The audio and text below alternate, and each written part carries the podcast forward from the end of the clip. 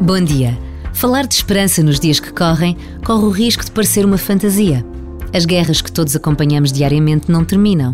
As crises sucessivas na saúde, na educação, na justiça revelam imensas fragilidades. A pobreza não para de aumentar. No entanto, o Natal é o tempo da esperança, porque celebramos o nascimento de Jesus, uma festa que cruza a história e nos fala da presença real do Filho de Deus entre nós.